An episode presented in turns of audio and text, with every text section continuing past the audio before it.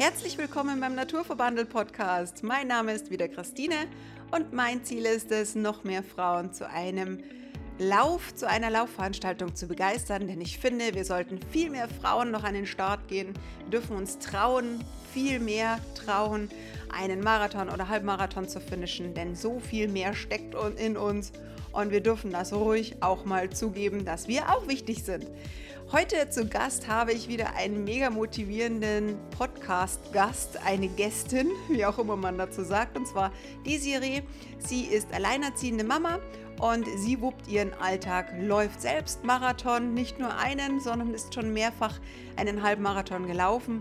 Wie sie das in ihrem Alltag neben Job und Familie rockt und was sie umsetzt, um wirklich zum Laufen zu kommen, Sie ist mega motivierend wieder und sie spricht mir aus der Seele. Sie hat so viele coole Impulse, so viel Motivation bringt sie dir mit. Und jetzt wünsche ich dir ganz viel Spaß mit meinem Interviewgast Desiree. Dass wir starten, liebe Desiree. So schön, dass du dir heute die Zeit genommen hast am Rosenmontag. Ja. Sehr cool. Und wenn die äh, wenn die veröffentlicht wird, die Folge, da ist, sind wir schon lange in der Fastenzeit, aber wir haben uns heute am Rosenmontag zusammengefunden und ich fand dein, dein Profil auf Instagram so cool und so interessant, weil du auch so eine, ja, so eine inspirierende Persönlichkeit bist. Ähm, und wir folgen uns ja schon länger. Ja. Genau.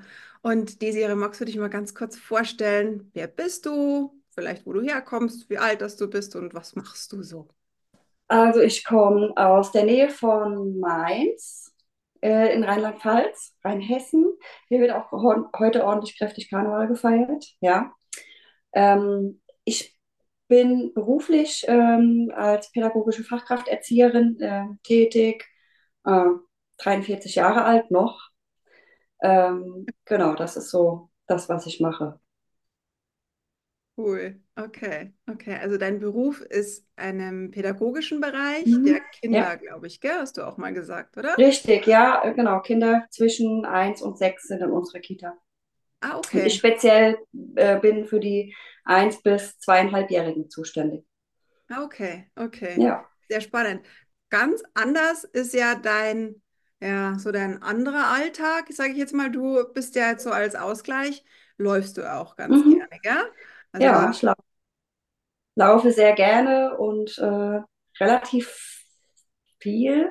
Könnte noch mehr sein, denkt man sich manchmal, aber ja, das ist mein Hobby, mein Ausgleich, mein stresssenkendes Mittel, sag ich mal so. Ja. Ja, ja. Ja, ich meine, du hast auch in dem, in dem, in dem Beruf ist es natürlich auch ein ganz ein anderer Stress, ja, weil ich meine, du hast mit kleinen Kindern zu tun, also ist es vielleicht auch unter Umständen auch ein bisschen lauter. Mhm meine, wir haben ja alle irgendwie Kinder und wissen ja, wie es sein kann. Ja. Und das ist so dein Ausgleich. Du bist gerne auch in der Natur. Richtig. Ich bin gerne draußen und ähm, gerne draußen am Laufen. Ähm, das, ja, das lässt, lässt einen einfach abschalten. Ich bin auch der absolute Feierabendläufer. Also ich kann da wirklich nach Feierabend dann auch so meinen Tag weglaufen, sag ich mal, und komme dann einfach wieder äh, völlig relaxed zu Hause an. Mhm. Nimm uns doch gerne mal in deinen Alltag. Wie schaut so dein Alltag aus? Das würde mich jetzt interessieren. Ähm, ich bin ähm, früh wach, weil ich eine Tochter habe, um die ich mich kümmern muss. Mhm. Da wird halt, äh, ich wird auch gefrühstückt morgens, was ich sehr wichtig finde. Ähm, wir, sie geht dann zur Schule, ich gehe dann zur Arbeit und äh, danach wird dann auch äh, also sie hat äh, Ganztagsschule, ich bin Vollzeit berufstätig und ähm, bin dann hinterher immer mal noch, je nach Tag, äh, während sie quasi in ihrem Handballtraining ist, dann am Laufen. Ah. Oder halt auch so zwischendurch. Das heißt also, sie geht Sport machen und ich nutze dieses Fenster, indem ich einfach sage, ich kann dann auch was für mich machen in dem Moment, ja. Sehr gut. Ja, du wuppst dir den ganzen Alltag ja dann auch richtig gut. W wann ist bei dir dann so Feierabend? Manchmal spät. Also das ist ja so, dass man sich ja dann ähm, ums Kind dann noch kümmert, dass vielleicht noch Hausaufgaben zu machen sind, dass die abgeholt werden muss ähm, vom Handball, dann wird geduscht, ähm, Abend wird gegessen. Ich habe mich vom Kochen befreit unter der Woche, sage ich ganz ehrlich, äh, weil ich einfach gemerkt habe, das ist zu viel. dann, also ich mache das nicht immer, gerade weil ich auch ein Kind habe, das nicht, braucht kein warmes Essen. Die sagt immer, es ist nichts für sie. Sie möchte lieber ähm, Brötchen essen und ihre Rohkost dazu knabbern und ihre Käse, was auch immer. Und ich habe mich davon befreit, weil es einfach dann zu viel wurde. Ich habe halt auch keinen Partner, der sagt, hier, koch mal bitte abends was, ich habe Hunger, wenn ich von der Arbeit komme. Äh, genau, das ist eben so das, wo ich dann einfach ja, mir den Druck rausnehme in dem Moment und eben meinen Sport da machen kann, für mein Kind da sein kann, äh, qualitative Zeit mit ihr verbringen kann. Das geht eher aufs Wochenende dann, was zu kochen, wenn wir dann Lust drauf haben auch. Ja, ja. Finde ich total spannend, dass du da sagst, du priorisierst in dem Fall jetzt deinen Sport, deinen Ausgleich mhm. und alles andere musst du um dich herum organisieren. Wann kam so der Impuls, dass du gesagt hast, okay, irgendwie funktioniert das jetzt gerade nicht, dass ich koche und perfekte Frau, Hausfrauen vielleicht noch bin? Und ja, ja. Ähm, wie hast du das, wie, wie, hast du das so das reflektiert? Das ist total spannend. Ich habe mir einfach, ähm, ich habe mir die Mühe gemacht und also ich habe, als ich ähm, mit dem Vater meiner Tochter noch zusammengelebt habe, war das täglich gegeben, dass eben gekocht werden musste nach Feierabend und ich bin dann um halb fünf zu Hause gewesen dann fängst du an, Essen zu machen, dann ist es immer später, dann äh, hat man eine Stunde Zeit zusammen, in dem man isst und sich dann ums Kind kümmert und dann ist man am Abräumen und dann bringt, bringt man das Kind ins Bett. Ich finde es auch wichtig, dass man da eine qualitätsvolle Zeit hat, sich Zeit nimmt, was vorliest, noch kuschelt. Und dann hat das Kind im Bett gelegen und dann hast du noch eine halbe Stunde Küche gemacht, dann war es halb neun. Und dann ähm, ist man einfach fix und fertig und dann hast du noch nichts anderes gemacht. Dann hast du noch keine Wäsche gemacht dann hast du noch nicht Staub gesaugt. Ähm, der Sport war da auch wirklich relativ weit hinten runtergefallen, auch in dem Moment. Also ich musste mir da auch wirklich Zeit frei boxen. Und das war auch das Kind in dem Moment. Das ist ja dann, okay, man kann zusammen kochen, wie auch immer, aber mir persönlich hat das viel Stress bereitet und ich habe für mich persönlich entschlossen, ich mache es nicht mehr. Weil auch, also ich meine, wenn ich jetzt sehen würde, mein Kind braucht es unbedingt, dann würde ich es machen für mein Kind. Äh, aber dadurch, dass sie halt dann auch da sitzt und sagt, boah, nee, muss jetzt nicht und ähm, schmeckt mir nicht und äh, ich mag das nur das und das, ich mag nur das und das und dann hätte ich für sie das eine gekocht und für mich das andere oder hätte es irgendwie, nee, das ist so ein Stressfaktor einfach, den man sich abschaffen muss. Da, da bin ich vehement für mich selbst in dem Moment. Ja, ja voll spannend, weil wir Frauen natürlich auch immer so diesen Art Perfektionismus ja dann doch pflegen und sagen, es muss wirklich auch ein vollwertiges und gemüsereiches und ähm, ja, jeden Tag das, das warme Essen auf dem Tisch mhm. stehen, finde ich dann total spannend, dass du sagst, nee, ich koche jetzt nicht. Es gibt bei uns, bei uns heißt es in Bayern Brotzeit, aber wahrscheinlich bei mhm. euch auch so. Gell? Ja, und, ähnlich, äh, ja. Genau, und und, ähm, und das ist auch völlig okay. Die andere Frage ist, mittags esst sie aber dann schon auch ähm, warm dann, oder? Ja, ja. Wenn dein Kind in der ja. Ganztagesklasse ist, dann ja. Genau, also sie hat ein warmes Mittagessen in der Schule mhm. und ähm, ich kann auch äh, zum Teil bei uns mitessen. Pädagogische Happen nennt sich das, weil wir einfach ähm, als Vorbildfunktion in der Kita eben einfach eine kleine Portion mitessen. Mhm. Mhm. Ja, von daher haben wir da schon etwas Warmes und auch unsere Brotzeit sieht jetzt nicht komplett ungesund aus, sage ich jetzt mal. Von daher ähm, finde ich das schon fast besser, wenn sie sagt, sie will lieber die rohe Paprika essen als ähm, die gekochte. Ja. ja. ja. Finde ich voll spannend, dass du das auch so für dich so entschlossen hast. Okay, es muss nicht immer alles perfekt, das ist ja, Abendessen nee. auch noch sein und äh, nehme mhm. den Druck raus und lieber die Zeit für deine Tochter. Wie alt ist deine Tochter? Die wird dieses Jahr zehn. Ah, okay. Ja, dann brauchen die natürlich auch noch viel Aufmerksamkeit. Nicht mehr so viel wie ein kleines Kind, ja. Ja. Aber diese Kuschelzeit, diese wertvolle Abendszeit, da merke ich auch immer, da braucht man Mama noch. Eben. Und ich finde das auch absolut wichtig. Ja. ja. Wenn, wenn du laufen gehst, wie sind da so deine Einheiten? Wie lange läufst du immer so? Also ist immer ungefähr eine Stunde. Mhm. Äh, unter der Woche ist es manchmal auch nur eine halbe Stunde, dann mache ich mal so schnelle fünf Kilometer oder es sind mal so acht, neun oder zehn. Ähm, Wochenende darf es dann auch schon mal ein bisschen mehr sein. Also wenn meine Tochter jetzt bei ihrem Papa ist am Wochenende, alle zwei Wochen laufe ich auch schon mal, äh, gerade in der Vorbereitung auf einen Halbmarathon, auch schon mal längere Läufe wie 12, 14, 16, je, nach, je nachdem, wo ich da gerade bin. Aber ansonsten sind so diese Stunde oder diese um die acht bis zehn Kilometer ist unter der Woche so das Standardding. Ich habe jetzt angefangen, hinterher äh, Kräftigungsübungen einzubauen, weil ich merke, dass, ähm, also ich weiß auch, ich hab, lese ja viel drüber und ich merke es auch selbst an, an mir, an meinem Körper, dass es wichtig ist, einen stabilen Rumpf zu haben, gerade was auch meine Kita-Arbeit betrifft. Ähm, und eben auch, ähm, ja, grundsätzlich sagt man ja, die äh, Frauen ab 40, da baut sich dann die Muskelmasse schon mal eher ein bisschen ab und man möchte es ja erhalten und äh, der Gesundheit wegen und ähm, daher einfach so 20 Minuten hinterher nochmal kurz auf die Matte gehen, seit einem halben Jahr ungefähr. Cool. Was hast du da für Übungen? Hast du da so ideale Tipps für uns, wo man sagt, ach, die sind total leicht umsetzbar? Hm, ich habe äh, viel ähm, häufig in meinem Leben schon Fitnessstudio-Besuche und auch Kursbesuche hinter mir. Von daher weiß ich, äh, was so Stabi-Übungen sind in Bezug auf Bauch und Rücken. Ähm, ich mache auch Liegestütze, wobei ich da nicht weitergekommen bin als zu den Frauenliegestützen, Frauenliegestützen, an denen beiße ich mir immer so ein bisschen die Zähne aus, sage ich mal. Äh, das schaffe ich, bin jetzt total stolz, weil ich dreimal zehn hintereinander schaffe.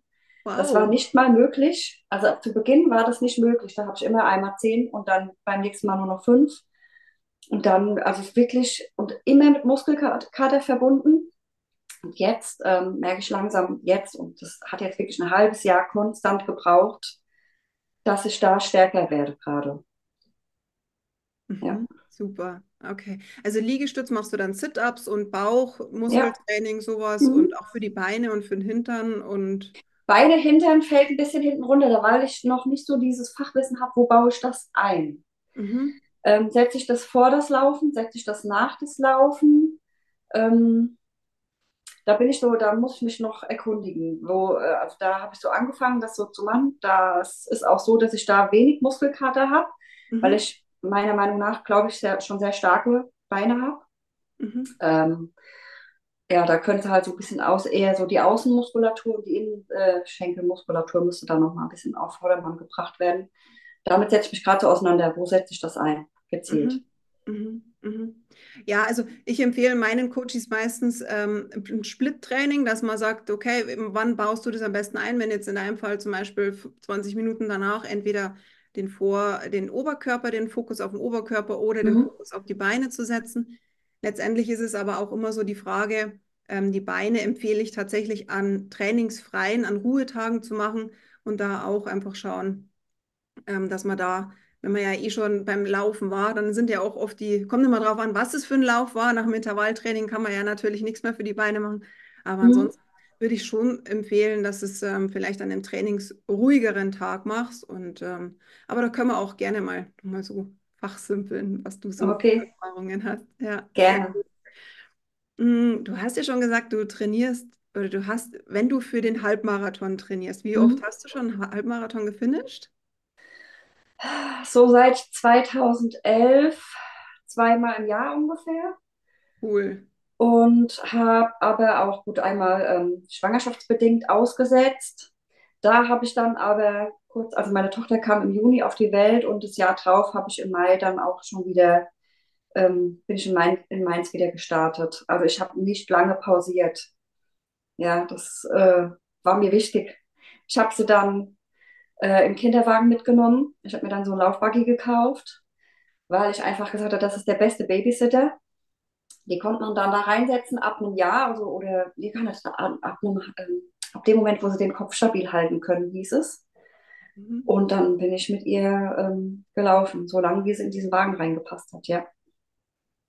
Mega, ja. War das dein Ziel damals schon, dass du den Halbmarathon nach einem Jahr der Geburt rockst? Da, das habe ich mir eigentlich gar nicht so selbst gesetzt. Ich wollte es erst auf mich zukommen lassen, habe aber gemerkt, dass das schnell wieder mein Wunsch war.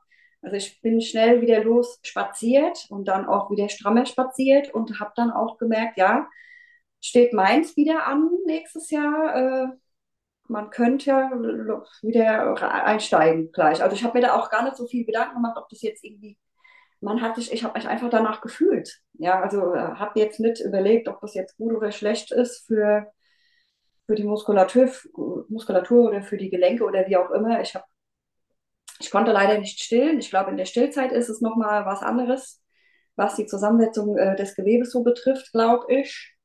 Das hat leider bei mir nicht geklappt. Da schwierigere Geburt und so. Sehr schade auch gewesen, dass ich nicht stillen konnte bei ihr. Ähm, aber ich bin dann direkt wieder gestartet. Wow, cool. Ja. Und dein Kind ist auch von Haus aus drin sitzen geblieben oder wie hast du das so überbrückt? Ich meine, ich habe das Gleiche gemacht und mhm. da gab es dann irgendwelche Breze und keine Ahnung was in diesem ja. Buggy drin, in diesem äh, Kasten, sage ich jetzt mal, der ist ja riesig. Da ja. kann man auch noch Semmeln mitnehmen und keine mhm. Ahnung was und Spielzeug und Bücher und ja. So habe ich das auch gemacht. Also sie war aber auch sehr vergnügt und ich habe mich letztens mit ihr drüber unterhalten, weil sie sich ja noch daran erinnern kann, äh, wie sie immer da drin äh, rumkutschiert äh, wurde. Und sie hat gesagt, sie fand es eine tolle Zeit. Also sie war nie da irgendwie, also kleiderweise immer gleich eingeschlafen dann auch. Ähm, als älter war dann nicht mehr so unbedingt, aber wir haben dann, also es war so lustig, weil wir haben dann auch immer so gemeinsam ein bisschen da geguckt, was sie so hatte. Und dann läufst du so hinter diesem Buggy her und machst, ja, der Elefant macht Töre. und ja, ja, da richtig, guck, da ist das und das Tier es war schon, äh, war schon witzig. Also wenn man dann irgendwie in, im Park oder so gelaufen ist und die alten Öhmchen haben einem da gesehen, wie man da so joggt, die waren auch immer sehr fasziniert. Also diese Resonanz, positive Resonanz ähm, auf diese Sportlichkeit mit Kinderwagen ist schon groß. Mhm, mhm. Ja, und es ist alles machbar. Ja. Es ist alles eine ja. Organisationssache. Und Richtig. natürlich muss man auch aufpassen, dass man sich da nicht so verausgabt und das Kind auch mal mit einbezieht, dass man sich da auch nicht so stresst. Ja. Weil natürlich unter Umständen das Kind jetzt keine so große Lust hat mehr da drin zum Sitzen, aber dann geht es auch irgendwie und ähm, letztendlich. Und hast du das nicht so toll gefunden, auch dass du unheimlich viel siehst mit deinem Kind zusammen? Ich fand das da auch immer so ja. schön mit dem Buggy zusammen. Du mhm. kommst unheimlich viele Strecken weit. Mhm, ja, vor allen Dingen, ja, viele Strecken und äh, und, und also für, für meine Tochter war das immer schön zu sehen, was, was kommt da am Wegesrand und was, äh, guck mal hier. Und also man war auch im Gespräch, ja. Das ist, hat, war auch so ein bisschen Me-Time. Also ich hatte jetzt, äh, oder, oder Us-Time, sag ich mal, hat jetzt aber auch, hat auch keine Kopfhörer äh, drin. Mhm. Es gibt ja Menschen, die sagen, ich gehe jetzt mit meinem Kind spazieren und die haben dann die Kopfhörer in den Ohren. Das ist wenig Interaktion. Das ist sehr, sehr schade. Mhm, ja. ja, da muss man immer so sein Ding finden, was so besser funktioniert. Manche können auch mhm. gar nicht ohne Musik laufen, kenne ich auch ein paar. Aber natürlich, also, aber es ist alles machbar und ich finde das so spannend, ja. weil du sagst, naja, ich habe es jetzt einfach mal probiert und es hat super mhm. funktioniert. Und mhm. das nicht so als Ausrede zu nehmen, sage ich jetzt mal, was ja auch manchmal ganz schön leicht ist, zu sagen, okay, ich habe jetzt ein Kind. Klar, es gibt unter Umständen auch körperliche Einschränkungen, aber man kann es ja. trotzdem versuchen. Jetzt sagst Richtig. du schon, du bist mehrere Marathons gelaufen. Mainz war jetzt im Gespräch. Ist es immer mhm. Mainz oder kannst du noch irgendeinen anderen coolen empfehlen? Es, es ist eigentlich immer Mainz, weil es so ein bisschen Heimspiel ist. Mhm. Ähm, was sich seit so fünf, sechs Jahren ähm, noch so bewährt hat, war Karlsruhe, mhm. weil der halt auch so eine schöne Stimmung entlang der Strecke hat. Ähm, da sind viele Musikgruppen und Tanzgruppen und, und Action. Also ich mag das, so durch diesen Lauf getragen zu werden. Ich habe vor zwei Jahren war ich, äh, bin ich zweimal einen Halbmarathon in der Eifel gelaufen. Mhm. Das war auch sehr, sehr schön, sehr hügelig. Mhm. Also ich glaube, da habe ich sehr viel an Kondition gewonnen, auch schon im Training. Ähm, da hat mir die Stimmung am Rand gefehlt, die aber wieder wettgemacht wurde durch, ähm, durch diese wunderschöne Natur. Also die ist so, also dort ist es so wunder, wunderschön. Es war einfach das, was mich da getragen hat. Und da bin ich ehrlich, wenn ich dann alleine laufe, da brauche ich auch dann die Musik. Und da hat mich auch ein wenig die Musik getragen zwischendurch, ja. Weil es dann einfach schon so ein bisschen hilft, wenn du da so Anstiege hast. Wie viele Höhenmeter hatten der? Ich glaube 400 hatte der eine. Wow, wow. Also für mich ist es viel. Ich weiß nicht, wie bei euch sieht es wahrscheinlich auch ähm, höhenmetermäßig sehr gut aus, sage ich mal. Hier kann man sich tatsächlich aussuchen, ob man hügelig läuft oder eher flach. Bei mir ist das so eine Launensache. Mhm. Mal so, mal so. Aber mhm. ganz oft hat man ja nicht unbedingt immer so die Wahl. Da geht es immer nur hoch oder runter, wenn du in der Eifel bist. Da kannst du dir nicht unbedingt die, die flache Strecke aussuchen. Ja, ja, da wo ich tatsächlich wohne, da ist es auch sehr hügelig. Also ich kann, Ja. ich kann zwar eine Richtung in, und in die andere Richtung, da ist es sehr flach, weil wir einen langen Radweg haben. Ah Aber ich war heute auch gerade vorher noch unterwegs und da kriegst du mal schnell 230 Höhenmeter zusammen. Das ist auch, ähm, Mhm. aber gut, ähm, da liegt halt immer der Fokus drauf. Wenn, wie du schon sagst, entweder man achtet so auf die schöne Landschaft. Das ist zum Beispiel jetzt auch bei uns so der Aacheneelauf. Es ist ein richtig schöner Lauf, aber Mhm. der, der, es geht die nächste, also die letzte Hälfte geht zu einem Steig hoch. Und da ist Ja, es halt eine gigantische Landschaft, aber es ist halt keine Stimmung da. Aber es ist halt, ja, wie du schon sagst, es ist halt die Mischung macht es halt oft. Das ist halt auch cool. Ja. richtig, richtig. Erzählst du uns nochmal, wie du zum Laufen eigentlich gekommen bist? Ja, sehr gerne. Ähm, zum Laufen, also ganz, ganz ursprünglich bin ich, glaube ich, zum Laufen gekommen, weil mein Vater ein ähm, ambitionierter Läufer auch war und mich als Kind ein, zweimal mitgenommen hat. Ähm, das war, ich weiß nicht, ich, oder ich kann, kann mich nur an ein, zweimal erinnern, er hat mich bestimmt auch etwas häufiger mitgenommen, aber da fing es so an, dass ich da eine positive Beziehung zu aufgebaut habe. Wir, ähm, genau, dann war ich im Fitnessstudio angemeldet mit 15, 16. Wollte so, ja, Teenager-Figur, musste und so. Und es war schon immer so, dass ich Sport sehr gerne gemacht habe und dass ich auch sehr gerne laufen gegangen bin. Und in der Schule war es schon so, äh, wenn es hieß, äh, wir laufen uns mal warm und alle, alle Mädels so, "Ugh." und, und ich habe ich hab innerlich so gedacht, ich habe mich gar nicht getraut zu sagen, ey, ich finde es voll cool. Mhm. Habe mich nicht getraut, dazu zu stehen, dass mir das Spaß macht. Und ähm, da habe ich schon gemerkt, das ist so meins. Laufen ist meins. Mhm. Und es ist dann, äh, dann hat das Fitnessstudio in unserem Ort zugemacht und ich hatte keine Möglichkeit, beziehungsweise kein Auto, wie es auch so war damals. Und ich habe gedacht, ich muss irgendwas machen. Okay, dann bin ich wieder auf das Laufen gestiegen und habe gedacht, ja toll, das ist, ist, ist meins einfach. Habe damals, ich weiß noch, ich habe irgendwelche ausgetragenen Turnschuhe angehabt und irgendwelche alten Klamotten, irgendein alter BH, der dann halt vollgeschwitzt werden darf. Und äh, bin einfach dabei geblieben, immer mal, immer wieder mehrere hundert Meter mehr. Und damals, ich weiß noch, gab es noch nicht so dieses Tracking. Mhm. Ich weiß noch, das war bevor Runkeeper und das alles rauskam. Äh, da bin ich dann mit dem Auto abgefahren, weil ich wissen wollte, wie viele Kilometer waren das jetzt. Weil ich dann auch dann wieder mit meinem Vater zu dem Lauf angemeldet war und einfach auch wissen wollte, wie viel schaffe ich denn da jetzt. Und wir wollten einen 10 Kilometer Lauf machen und ich musste einfach wissen, wie viel ist es. Und ähm, heute, heute, wenn man diese ganze Lauferfahrung hat, kennt man diese Strecken und weiß, das war jetzt ungefähr das, das war ungefähr das. Aber das wusste ich damals ja noch gar nicht. Also bin ich dabei geblieben, habe mir dann immer mehr gute Schuhe gekauft und auch Laufklamotten gekauft und ähm, so 10 Kilometer Läufe gelaufen, so Wettkämpfe gemacht, mit meinem Vater dann teilweise auch zusammen. Und irgendwann, genau, sind wir dann zu einem Halbmarathon gekommen. Wann war dein erster? das war 2011 in Mainz. Ach so, das war der 2011. Ach ja, Genau, ja genau. gesagt. Mhm, In mhm. Mainz, ja. Und äh, das war schon, war schon ein sehr schönes Erlebnis, ja. Und den bist du alleine gelaufen oder auch mit deinem Papa? Der wollte mit, aber er wurde krank. Und er hat dann halt, also ist stark erkältet. Und er hat gesagt, ich komme mit dir mit. Ähm, ich starte auch mit dir einfach für dieses, um dieses Feeling zu haben, weil das einfach wunderschön ist. So dieser Start auch, wenn du dann da so diese Stimmung hast und es wird so ein bisschen eingeheizt und die Musik und der Sprecher und diese Menschenmenge einfach. Das sind ja so auch so ungefähr äh, 8.000 bis 10.000 Leute immer am Start.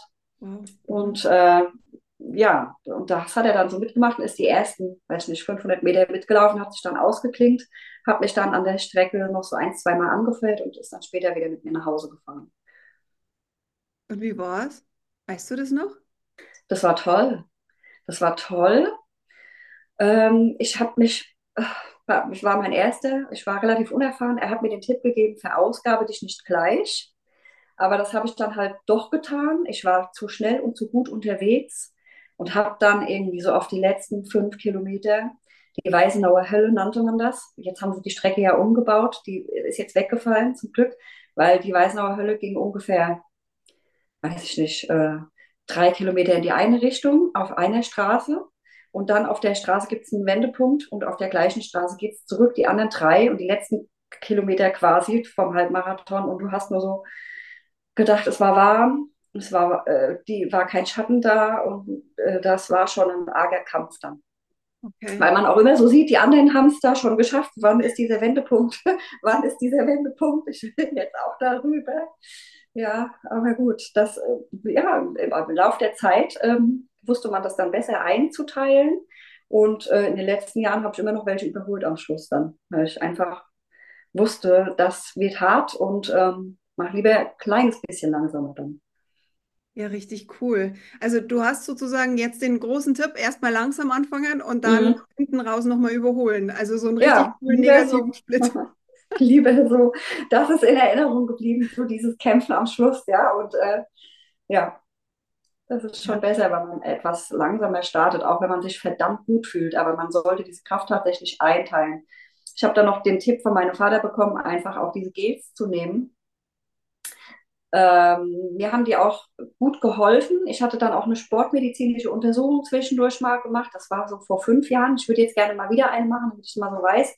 Und die haben halt auch gesagt, ich bin der Typ, der schnell an die, ähm, äh, die, die, der schnell die Kohlenhydrate verbraucht und äh, wieder nachladen muss, damit es nicht an die Muskelsubstanz und an die Kraft geht. Und daher verwende ich die halt einfach, zumindest so ab, ab den Läufen, wo ich sage, ich bin mehr als meine Stunde unterwegs. Nehme ich die auch schon mal im Training. wann nimmst du die, wann nimmst du die Gels immer? Ähm, bei Kilometer 8 nehme ich das erste und dann nochmal bei 15, 16. Mhm. Mhm. Ja. Okay. Welch, also hast du da irgendwie, ich mag, ich mag jetzt nicht irgendwie großartig Werbung machen, aber sind da, sind die eher so diese kleinen Tütchen und sind so fester oder magst du eher so ja. das Flüssige? Magst das kleine, das kleine und äh, eher fester. Ah, okay. Äh, nimm das aber mit an, an der Wasserstation und trink einen Schluck hinterher. Was ich aber gelesen habe jetzt letztens, soll nicht, soll nicht so gut sein. Aber es klebt dir halt echt den Mund zusammen in dem Moment, ja. finde ich. Ist ja. sehr süß. Ich finde, da muss man auch selber seine eigenen Erfahrungen immer so machen, was einem auch schmeckt und was einem ja. so taugt. Weil wir haben auch ich habe so viele Gels schon ausprobiert. Ich habe es dann auch mit Datteln versucht und so ganz mhm. normale Quetschis und ich habe schon alles Mögliche durch. Und ja. dann ist es immer so phasenweise auch. Eins ist, äh, passt dann mal ganz gut, dann muss ich aber mhm. trotzdem wieder wechseln. Und man muss es ja auch mit dem Magen recht gut vertragen, weil manchmal kriegt man auch Sodbrennen oder irgendwelche Krämpfe. Mhm. Genau. Das habe ich mal erfahren, als ich ähm, Wochenende im Sommer früh starten wollte und kein Frühstück im Bauch hatte. Und ich da gedacht habe, komm, dann nimmst du halt so ein Gel. Und auf nüchternen Magen war das überhaupt nicht gut. Also ich hatte wirklich Bauchschmerzen, ja. Ja, ja, das muss man echt immer austesten und auch ausprobieren. Genau. Und du testet es auch in der Trainingsphase dann auch, oder? Ja, ja, mhm. richtig. Mhm. Wenn du jetzt für einen Halbmarathon trainierst, wie oft trainierst du in der Woche? Drei bis vier Mal. Drei bis ich gucke schon, dass ich auch ein viertes Mal immer hinkriege. Und ich versuche einfach diese, diese ganze Spektrum abzudecken, ähm, dass man einen Tempodauerlauf macht, dass man einen langen Dauerlauf am Wochenende macht, dass man ähm, so ein bisschen ähm, kombiniert. Ja, und ähm, mein Vater hat immer gesagt, hier, äh, lauf querfeld ein, lauf den Berg hoch. Das bringt dir am meisten, irgendwie immer mal so einen Reiz zu setzen, dass du aus der Puste kommst, ja, und äh, nicht immer nur irgendwie flach unten beim gleichen Puls rumdoppelst, sondern schon mal auch ins Schnaufen gerätst, ja. Magst du Intervalleinheiten gern? Ich muss Lust drauf haben. Es ist so eine Lustgeschichte bei mir. Ich finde das, ähm, ich gehe da gar nicht so nach Plan. Und deswegen finde ich, so, äh, find ich das so interessant, wie das dann dieses Jahr wird, wenn ich meinen ersten Marathon laufe. Dann sollte es schon mehr Plan drin sein, glaube ich, gerade für, für 42 Kilometer dann. Ich habe es einfach immer so was man so liest und was der Körper so braucht. Und das habe ich einfach so zusammengewürfelt und habe einfach nach, nach meinem Tag geguckt, wie fühle ich mich und was brauche ich. Ist mir heute, habe ich heute Stress gehabt oder geht mir irgendwas auf den Keks? Renne ich fünf Kilometer schnell? Oder ähm, einfach so nach, nach Gefühl. Oft passt es in den Tag auch gut rein und dann macht man sich auch nicht so den Stress. Also mhm. mir ging es mhm. damit bisher gut, dass ich mich nicht so ganz strikt dran gehalten habe, sondern einfach das so kombiniert habe. Also je mehr Erfahrung ich im Halbmarathon laufen äh, gewonnen habe und gemerkt habe, dass ich auch damit Erfolg habe und dass ich gut durchkomme, des, äh, desto weniger Stress habe ich mir gemacht. Ein bisschen Stress mache ich mir natürlich jetzt für den vollen Marathon. Das heißt Stress, so dass ich eben nach Plan laufe. mhm. äh, weil ich da denke, komm, also wenn du 42 Kilometer da durchgehen musst, in Anführungsstrichen, äh, brauchst du schon eine bessere Vorbereitung. Ich finde es auch so cool, weil du läufst den Marathon wo? In Berlin. Oh. Ja, ich, ich habe ja, hab ja gesehen, dass ihr da schon äh, mindestens einmal gelaufen seid, gell? Dieses ich bin dreimal halt leider nicht. Ja, ich ja, war dreimal schon. Und ähm, ich habe es ja vielleicht gesehen. Hm? Ja, sonst hätte man sich sehen können, dann tatsächlich mal in Berlin. Richtig. Total ja. gern. Ich habe dieses Jahr bloß ähm, echt andere Läufe so vor mir und deswegen habe ich gesagt, naja, der, der Berlin-Marathon, auch wenn es der 50. ist und ich echt sehr schwer so Weihnachtszeit gehadert habe, warum ich mich nicht angemeldet habe. Aber mhm. ähm, ja, es ist bei uns jetzt auch so, ähm, wir sind jetzt den drei, also ich bin jetzt den dreimal gefinisht und ich sage jetzt, es gibt noch so viele andere richtig coole, aber das ist natürlich Highlight. Also Berlin ist natürlich mega. Es gehören natürlich die anderen auch noch, äh, andere Läufe auch richtig coole dazu. Mhm. Aber Berlin ist schon, ist schon ganz weit oben bei uns. Richtig cool. Wie ja, ich habe mir auch gedacht, hm? bitte? Äh, ich habe mir gedacht, so, ähm, wenn ein Marathon, äh, dann, dann muss es was Besonderes sein. Ja? Ich muss ehrlich gesagt sagen, dass ich ähm, zweimal in meinem Leben alleinerziehend war. Ich habe schon eine große Tochter von fast 23. Mhm. Und ähm, damals, und ich habe, das war immer für mich so ein, ein Punkt, wo ich gesagt habe, nee, äh, das ist zu viel Trainingszeit. Wenn du da am Wochenende lange Läufe machst, bist du erstmal drei Stunden weg. Ja. Ähm, daher war es beim ersten Mal schon so, dass ich da, beim ersten Kind schon so, dass ich gesagt habe, das schiebe ich auf.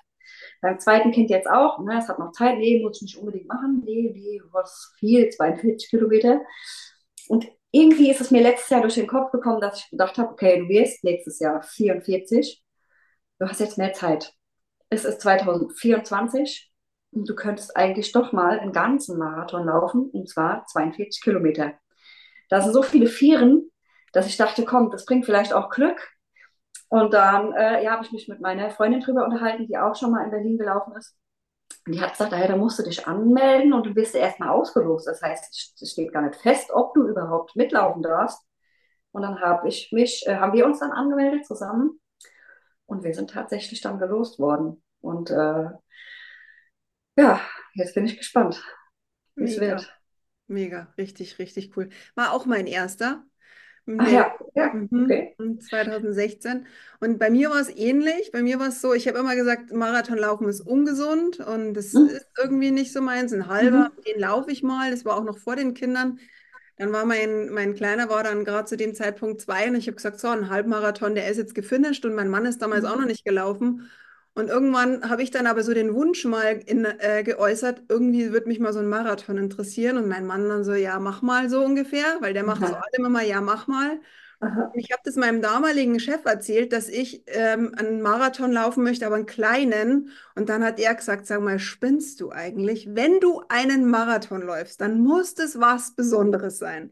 Mhm. Und, genau, und dann, ähm, ich habe bei der, also in der Arbeit, das kommuniziert und dann habe ich einen Startplatz eben für Berlin bekommen, von der Arbeit damals noch, weil wir da ein großer Sponsor waren. Und ähm, ja, ich seitdem bin ich geflasht. Also Berlin ist Highlight.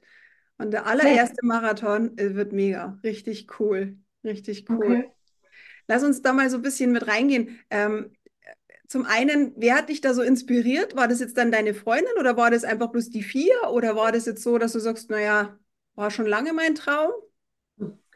Ich habe auch oft so gedacht wie du, dass ich dachte, naja, ey, 42 Kilometer ist zu lang, zu viel Zeit, geht dir auf die Knochen, nachher hast du dir irgendwas kaputt und dann heißt es, du kannst nicht mehr laufen und laufen ist so wichtig für dich. Ähm, aber ich habe so gedacht, ich muss mitreden. Ich möchte einmal einen Marathon auch gelaufen sein. Kann dann immer nur ein Halbmarathon gewesen sein. Einmal soll es ein ganzer sein. Und das ist mir einfach beim Laufen im letzten Jahr in den Kopf gekommen. Und dann habe ich gedacht, ja, das machst du jetzt. Mutig und cool. Ja, danke. Das ist, ja, bin gespannt. Ich bin wirklich gespannt. Ja, und vor allen Dingen, ich sage ja auch immer, wir müssen viel mehr Frauen an den Start gehen, weil es ist einfach mhm. immer so, man meint immer, auch bei dir in deiner Situation natürlich, ist es halt auch, das ist eine Organisationssache und es ja. gibt auch sicherlich Höhen und Tiefen und Ähm, das ist einfach so. Und ja, aber ich sage auch immer zu meinen Coaches, das ist äh, die Zeit, die ist so wertvoll. Letztendlich bist du wirklich die zwölf Wochen so fokussiert. Es gibt nur ein Ziel, der Tag Mhm. X. Und der Tag X ist die Party. Also das ist wirklich Ja, so. Das ja. Einzige, was du wirklich musst, ganz, also ich finde schon, man braucht sehr viel mentales Training. Das ist ja auch Mhm. das, was ich in meinen Coachings auch mache. Wir machen ganz viel Mentaltraining. Denn Laufen an einem Trainingsplan, das kannst du selber. Aber es gibt halt Tools, die du halt benutzen kannst, um wirklich auch motiviert dran zu bleiben. Und Mhm. vor allen Dingen, wenn du das auch mit deinem ähm, Stabilitätstraining so hinbekommst, ist es halt dann auch hoffentlich so, dass du dann auch gesund ankommst. Das ist ja das Nächste. Man muss ja auch fit und gesund bleiben. Und Ja. ähm, hattest du schon mal eine Verletzung während des, des Trainings oder irgendwann? Nee, nein, also ähm, ich klopfe auf Holz. Ja, ja. Das, das nicht. Ich bin mal aufs Knie gefallen vor zwei Jahren. Das hat schon ein bisschen geziebt. Ich war dann auch beim Orthopäde, der hat aber gesagt, es ist nichts kaputt. Ich soll einfach ähm, auch die, also die, die Gegenmuskulatur, also quasi die Innenseite des Oberschenkels mehr dann auch nochmal stabil machen und gute Schuhe tragen. Da ist kein Schaden jetzt geblieben. Aber ich hatte zum Glück noch keine Verletzung, was vielleicht auch daher kommt, dass ich auf mich höre einfach, ja. Mhm. Also man, wenn man ein Gefühl dafür hat, wann brauche ich mal eine Pause oder wann ist es zu viel oder wie auch immer, dann, dann tut einem das, dann, dann kommt man da vielleicht gar nicht erst hin zu diesen Verletzungen. Ja. Ich habe immer, als ich 20 war und angefangen habe zu laufen, habe ich immer gedacht, oh, wenn du 40 bist, kannst du das nicht mehr machen, hast du alles kaputt. Also irgendwie habe ich mir so gedacht, ähm, dass, äh, dass man dann einfach schon alt ist, in Anführungsstrichen, und es dann bestimmt nicht mehr so geht. Aber das, das Gegenteil ist der Fall. Also eher ist man stark und stärker denn je, sage ich mal so. Und auch ähm, habe ich oft den Eindruck, dass die, die Läuferinnen, die ähm, schon länger am, dabei sind, auch viel bessere Zeiten laufen als Einsteigerinnen, sage ich mal so. Weil man einfach auch die Erfahrung hat. Ja, das sehe ich Ja, häufig. gen generell lernt man halt auch sehr viel seinen Körper kennen. Also ich sage Ja, immer, man kann schon in einem Jahr sehr viel erreichen. Die einen haben den Vorteil, sie haben halt die Erfahrung, wenn sie, so in deinem Fall, du läufst ja schon lange, mhm. m, dass du, wenn du da an den Start kommst, du kennst ja deinen Körper schon sehr gut. Aber in der Marathon-Trainingsphase, den lernst du den noch mehr kennen und vor allen Dingen, ich finde es so schön, weil es so einfach ist und du mit so wenig Mitteln einfach mal sagen kannst, ja, ich kann es halt einfach so. Also mhm. mit Schuhen, mit Uhr, mit bisschen ja, Klamotte und mhm. los.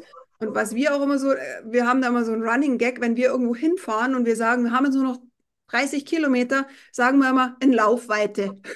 ja, Muss aber schon die Marathon-Vorbereitung sein. Du kannst halt ja, einfach ad hoc sagen, so, ich laufe einfach, Punkt. Ich laufe mhm. jetzt meine 20 Kilometer und mehr, ja. Sehr ja. cool. Was hast jetzt du vor mit ähm, Trainingsplan? Wie, wie, wie startest du jetzt in, in ähm, Berlin oder hast du einen Trainingsplan schon? Ich habe noch keinen konkret. Ich habe mich mit meiner Freundin darüber ausgetauscht, die ja schon ähm, ein paar Mal Marathon gelaufen ist. Die hat gesagt, oh, ich habe da noch Pläne. Ähm, das ist bei ihr jetzt auch ein paar Jahre her. Aber sie hat gesagt, die ähm, kramen wir raus und gucken dann da. Cool. Mhm. Genau. Ja, also wenn ihr Hilfe braucht, ihr wisst, wo ihr dann anklopft. Das habe ich mir schon so gedacht. Das habe ich mir schon so gedacht. Sehr Ja. cool, sehr cool. Erzähl uns doch nochmal, du hast jetzt auch gesagt, ähm, dass du sehr auf deinen Körper hörst. Und es ist ja auch echt so wichtig, jetzt auch in, in deinen Vorhaben, in deinen Zielen. Achtest du sonst noch auf deine Gesundheit besonders? Ich achte auf genug Re Regeneration, beziehungsweise Mhm. zeigt mir mein Körper die auf und die nehme ich mir dann auch, ja. Also ich bin, ich will mal so sagen, ich bin schon eine verschlafene Person. Dadurch, dass ich äh, viel Sport mache, ähm, bin ich bin rechtzeitig müde. Ich bin niemand, der abends dann bis 11, 12 Uhr wach sein kann und dann um 5, 6 Uhr wieder aus dem Bett springt und sagt, das hat mir jetzt gereicht. Sondern ich achte auch einfach darauf, wenn ich müde bin, dann gehe ich ins Bett und wenn es abends 21 Uhr ist, dann ist es so. Äh, das ist jetzt natürlich leichter, wenn du keinen Partner hast, der, der dann da motzt und sagt, ey, wieso gehst du schon schlafen? Oder wenn das harmonieren würde, wäre natürlich perfekt dann. Äh, dein Umfeld muss es halt auch schon so ein bisschen mitmachen. Auf der anderen Seite sage ich halt, was ich brauche, brauche ich, das muss ich mir eben nehmen. Ja, also ich achte auf mich und auf die Regeneration. Ich gucke, dass ich gesund esse. Ähm, dass ich, äh, ja, ich habe jetzt letztes Jahr habe ich so ungefähr acht Kilo abgenommen. Mhm. Äh, das ist auch einfach auf die Ernährungsstellung, äh, Umstellung zurückzuführen. Ähm, ich sage, am Sport liegt es nicht. Also die Leute haben immer gesagt, ja, ja, du hast einfach mehr Sport gemacht. Ich sage, nein, ich, mein Sport mache ich wie immer. Ich habe halt einfach anders gegessen. Ja, und ähm, ich glaube, das ist einfach total wichtig. Ja, die Ernährung. Ich habe jetzt keine spezielle, so wie ihr jetzt, vegane oder vegetarische Ernährungsweise, sondern ich gucke einfach, dass es sich die Waage hält und ähm, immer von allem mal so ein bisschen dabei ist. Belege jetzt halt schon für den Marathon, ob ich da zusätzlich was Spezielles brauche. Damit würde ich mich dann noch auseinandersetzen in der Zukunft, ja. Mhm. Mhm. mhm. Sehr cool. Was hast du denn für ein Ziel für einen Marathon? An Zeit. Generell. Ach so, also generell würde ich ihn einfach nur entspannt laufen und ganz viele positive Gefühle mitnehmen. Und ähm, ich will mir keinen Stress machen. Mhm. Ja, ich möchte nicht auf die Zeit gucken. Ich hatte auch mal so eine, äh, so eine Zeit lang, oder ein bisschen ist es immer noch so, dass ich beim Halbmarathon so gesagt habe, oh, ich würde gerne schon unter den zwei Stunden sein. Das ist immer so meins gewesen. Und jetzt beim Halbmarathon, äh, beim Marathon gar nicht, wo ich sage, die Zeit, die ich brauche, brauche ich. Kann, das ist eine Dimension, die ich mir jetzt gerade noch nicht so vorstellen kann, ja. Ja, sehr gut. Sehr schön. Ankommen ist auf jeden Fall. Und das, das Gefühl zu haben, die Medaille kriegst du jetzt und mhm. ja, und dieses genau. Brandenburger genau. Tor. Also das ist natürlich. Ja, das ist Aber nach dem Brandenburger Tor geht es fein noch weiter, gell? Nicht vergessen. Echt? Oh nee, das siehst du dann da von weitem und denkst, oh, na gut, das weiß man dann ja vorher. Das Schild kannst du ja dann ablesen. Okay, wie viel ist es noch nach dem Brandenburger Tor? Ich glaube, es sind nochmal 300 Meter, die sich dann ganz schön ziehen, aber dann ist, kommt so ein blauer Teppich oder und dann, dann, dann, es ist natürlich auch so, du wirst auch getragen von den Menschen. Also da ist halt wirklich da ist alles nur noch laut und Musik und Emotionen und ach, ich kriege wieder Gänsehaut. Es ist mega und ähm, also generell, es hat aber jeder Marathon irgendwie was für sich. Ähm, zum Beispiel Frankfurt ist es halt cool, weil du läufst in die Halle rein und München läufst du auch durch das ähm, ins Olympiastadion. Also jeder, jeder Marathon, dieses Ziel ist einfach kraftvoll. Also es ist ja beim mhm. Halbmarathon ja genauso. Also das mhm. ist, du wirst halt immer getragen irgendwo und letztendlich ist es halt, die Distanz ist das, was du im Kopf ja ähm, tragen musst, beziehungsweise durchstehen musst. Das ist halt ganz wichtig. Ach, ich freue mich richtig. Ja, das ist ähnlich. Beim Halbmarathon ist es ähnlich so mit der Distanz, ja, dass man da auch so am Anfang dann so sagt, okay, 10, 12, 16. Genau. Und da sind es dann, ja, 26, 36. Ja. Also wirklich, wenn ich jetzt selber drüber nachdenke, denke ich auch so, wow, und es gibt so ganz viele Menschen in der Umgebung, wenn man mit denen dann spricht, die sagen, 42 Kilometer, die fahre ich dir nicht mit dem Auto, ja, so nach dem Motto. Ähm, ja, oder wenn man selbst 42 Kilometer mit dem Auto fährt, dann denkt man so, okay, wenn du das jetzt gelaufen wärst, ist schon, boah, auch bei 21 schon. Ja, und wenn man es aber läuft, ist es ein komplett anderes Gefühl. Natürlich, es ist ja auch dein, nur du. Es ist ja auch das Schöne am Marathon oder am Laufen generell. Es ist ja beim Triathlon anders. Beim Triathlon ist es ja auch oft, kommt es ja auch aufs Material drauf an. Klar, der Mensch muss es auch bedienen können, das Material. Aber beim Laufen ist es halt wirklich so, das Einzige, wo du nur ein bisschen fallen kannst, ist am Schuh. Aber mhm. auch der, der muss zu dir passen, ja. Also letztendlich ja. machst es du ganz alleine. Und mhm. das ist halt ähm, eine richtig coole coole Sache einfach. Coole Erfahrung, ja. Ja.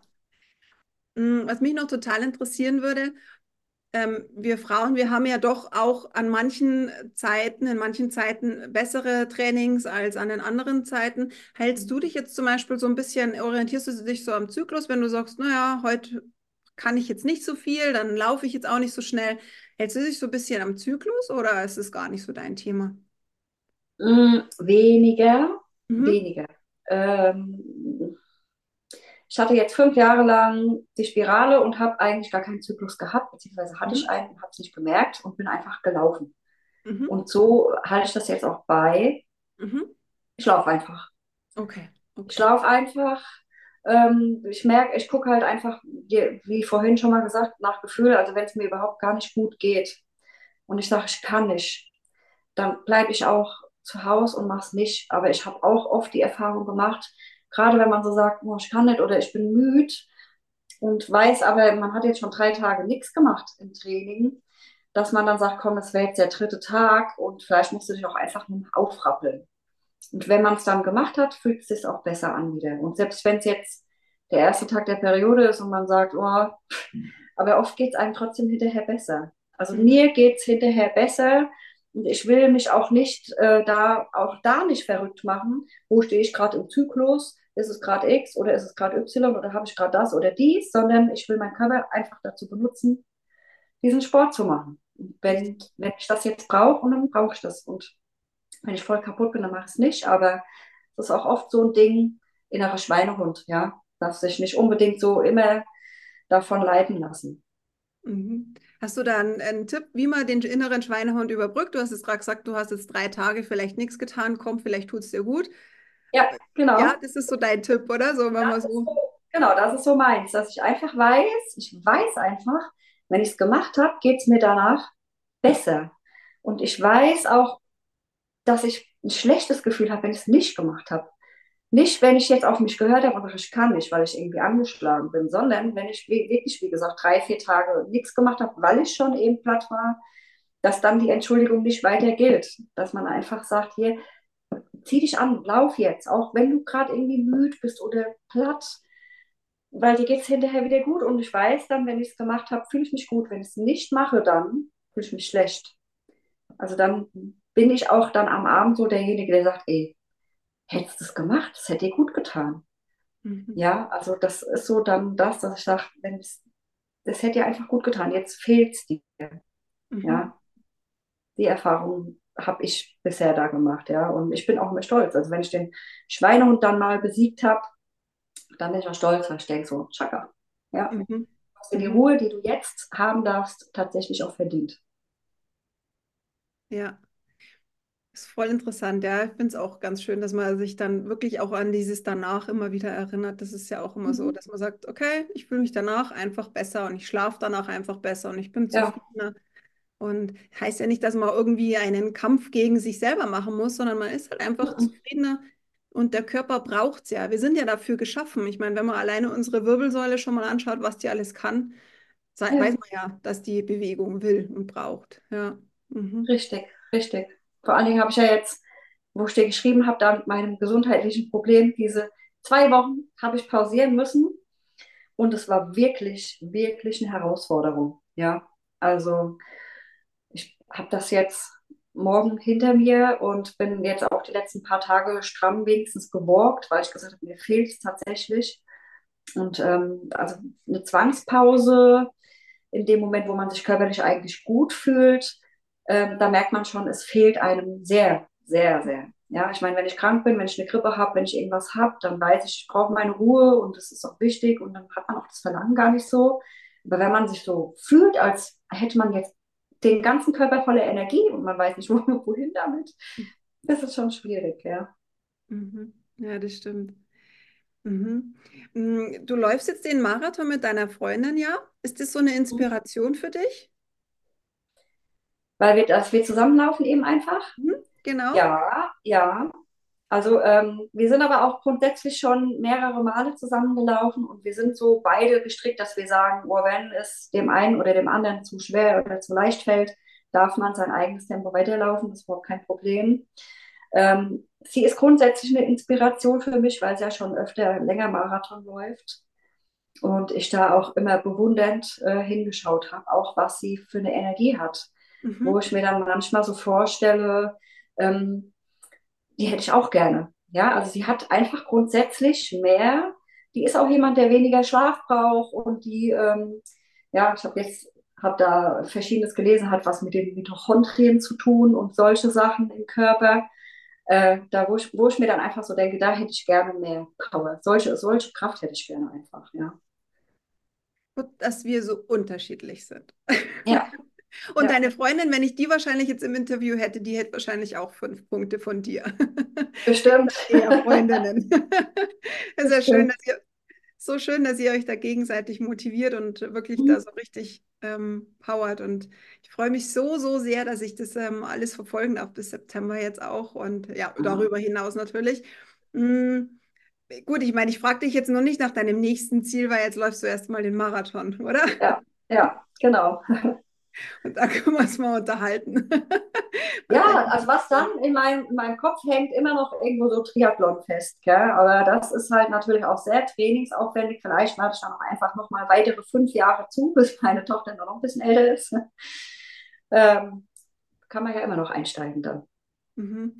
Ja, weil gut, ich meine, Triathlon ist halt dann ein anderes Training, aber ich glaube, von der Ta Zeitintensität her würde ich sagen, es ist ähnlich. Klar, du hast halt verschiedene Disziplinen. Aha. Ich, ich dachte jetzt, dass es mehr, mehr Zeit aufwendiger ist, also eine höhere Zeit braucht. Also ich möchte mich jetzt auch nicht dazu weit aus dem Fenster lehnen, aber du hast ja da drei Distanzen und es kommt immer darauf an, was du ja laufen willst, weil wenn es jetzt zum Beispiel ähm, die kleineren oder die ähm, die noch nicht die Mitteldistanz ist, da wo du einen Halbmarathon laufen musst und ähm, sozusagen ja auch äh, nicht die 180, sondern 90 Kilometer dann Rad fährst und so. Ich glaube, das ist relativ, also wenn du in, in die olympische Distanz einsteigst, ähm, dass es halt leichter ist, weil du läufst ja dann nur 10 in Anführungszeichen Kilometer. Ähm, aber ja, ich möchte mich jetzt auch nicht zu weit aus dem Fenster lehnen, da habe ich jetzt auch nicht so die Erfahrung, aber ich kann es mir vorstellen, dass es von der Zeitintensität ähnlich ist wie beim Marathon, weil du musst ja schon auch beim Marathonlauf die drei Stunden am Wochenende immer investieren, ja. Und mhm. Das kannst halt dann in Radfahren und Schwimmen investieren, denke ich mal so. Ja, schon cool. Ja, sehr cool. Hm, ich frage mal total gern zum Schluss die, ähm, die Frage, wenn du jetzt 100 begeisterte Laufanfängerinnen gegenüberstehen würdest, und denen was sagen könntest, wenn die dich anschauen und sagen, boah, die ist jetzt schon Halbmarathon gelaufen und mehrere und hat schon so viel Erfahrung und läuft jetzt dann einen Marathon. Was könntest du denen mitgeben, die da 100, 200 Augen dich anschauen? Ich würde sagen, ihr schafft das, weil ihr das wollt. Und was man will, schafft man auch diese organisatorische Geschichte in der, ähm, in, dem, in der Trainingszeit einfach ähm, das zu managen. Ein bisschen Unterstützung von außen, wenn man die braucht, die darf man sich gerne einfordern, soll man sich auch nicht davor scheuen und ähm, einfach durchziehen und einfach machen. Einfach durchziehen und machen und es wird äh, mega schön und man kann einfach nur davon profitieren. Selbstwertgefühl, sage ich auch einfach nur. Das steigt ungemein. Sehr schön. Vielen Dank. Gerne. Ja, finde ich auch total inspirierend und vor allen Dingen, dass man es ja auch organisieren kann. Ja, das ist alles. Ja, es geht alles. Also das mal wirklich ab. mal fragen, muss ich jetzt wirklich jede Woche das Haus putzen von oben bis unten oder keine Ahnung, oder wie du sagst, muss ich am Abend mich nochmal zwei Stunden in die Küche stellen? Ähm, das ist alles eine Organisationssache. Vor allen Dingen, die Kinder, die machen ja auch das alles mit, was, was man vorlebt und so. Richtig, und man kann, richtig, so wie mein Vater mich damals mitgenommen hat und ich habe auch meine Tochter schon mitgenommen. Ich habe gesehen, du hast deinen Sohn auch schon mitgenommen zum Laufen. Ja. Also man kann sie auch animieren, mitzukommen. Man kann diese Trainingszeiten der Kinder nutzen, wenn die ein Hobby haben. Ähm, zur Not kann man, also das habe ich auch schon gemacht, dann einfach im Sommer einen Ticken noch früher aufstehen und dann laufen, während die noch schlafen. Ja, wenn, die, wenn sie groß genug sind. Ja, wenn ja. sie groß genug sind, wenn sie wissen, wie sie sich verhalten müssen, wenn sie wissen, wie sie mit dem Telefon umgehen müssen, wenn was wäre, wenn Nachbarn in der Nähe sind, die da vielleicht Bescheid wissen, dass man solche Zeitfenster einfach nutzt und wo ein Wille ist, ist ein Weg. Und die Kinder wachsen auch, finde ich, damit. So, also mhm. es ist bei uns schon auch so. Ich meine, wir haben die Kinder jetzt auch früher nicht allein lassen können. Wir haben uns dann eben auch abgewechselt, wo dann mein Mann mit dem äh, Training auch mit angefangen hat. Aber die sind dann so selbstständig geworden. Die haben dann so mitgekriegt, ja, ja ähm, die, die sind jetzt unterwegs. Für die ist mhm. das total normal. Wir sind beim Laufen und ähm, die finden alle ihr Müsli und ja. die Milch und die verhungern auch nicht. Und nur mhm. gibt es das Telefon. Und man schaut, schaut ja dann wirklich auch, wenn die noch kleiner sind, man läuft ja dann vielleicht noch in der Gegend. Man läuft mal ja. fünfmal in der Siedlung rundherum, aber ja. man ist zeitnah da und ja, finde ich cool. Oder mit dem Laufrad oder mit dem Rad können die einen ja auch begleiten, ein Stück weit. Genau, das habe ich auch schon oft gemacht, richtig. Ja, ja. Vielen, vielen Dank. Es war total spannend. Ich finde es richtig ja. schön, so wie du das rockst, alleinerziehend und äh, so, also finde ich echt cool. Ich meine, es ist bloß ein Wille da und das finde ich so schön. Mhm. Vielen, vielen Gerne. Dank. Gerne, ich danke dir. Wo finden wir dich denn auf Social Media? Also ich bin auf Facebook und auf Instagram. Mhm.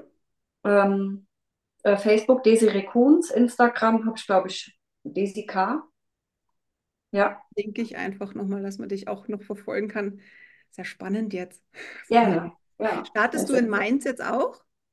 ja, auch angemeldet. Und Karlsruhe habe ich mich auch angemeldet. Äh, da sagte dann meine Freundin schon so, oh, der ist aber schon ziemlich nah an Berlin, so zeitlich, zwei Wochen.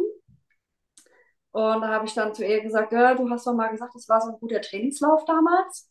Dann hat sie gesagt, ja, den musst du aber dann entspannt angehen. Ja, mhm. Weil Also du halt einfach in der. Tapering-Phase dann ruhiger bist, aber Mhm. also ich, ich kann es dir auch nur empfehlen, tatsächlich so viele Wettkämpfe wie möglich in der Zeit auch mitnehmen, weil du einfach dann die Sicherheit hast und ähm, entspannt angehen, auch wirklich mit deiner Freundin zusammen. Zwischendurch mal ein Käffchen trinken in Mainz, äh, nee, in Karlsruhe. Ja, ja, genau. Richtig Karlsruhe ist es dann im September, genau. Ja, sehr cool. Ja, Schön. Vielen Dank. Du bleibst jetzt einfach noch dran. Ich stoppe jetzt hiermit die Aufzeichnung und ähm, ich sage vielen, vielen Dank, dass du dir die Zeit genommen hast. sehr gerne. Ich danke dir. Danke. Ciao. Ciao.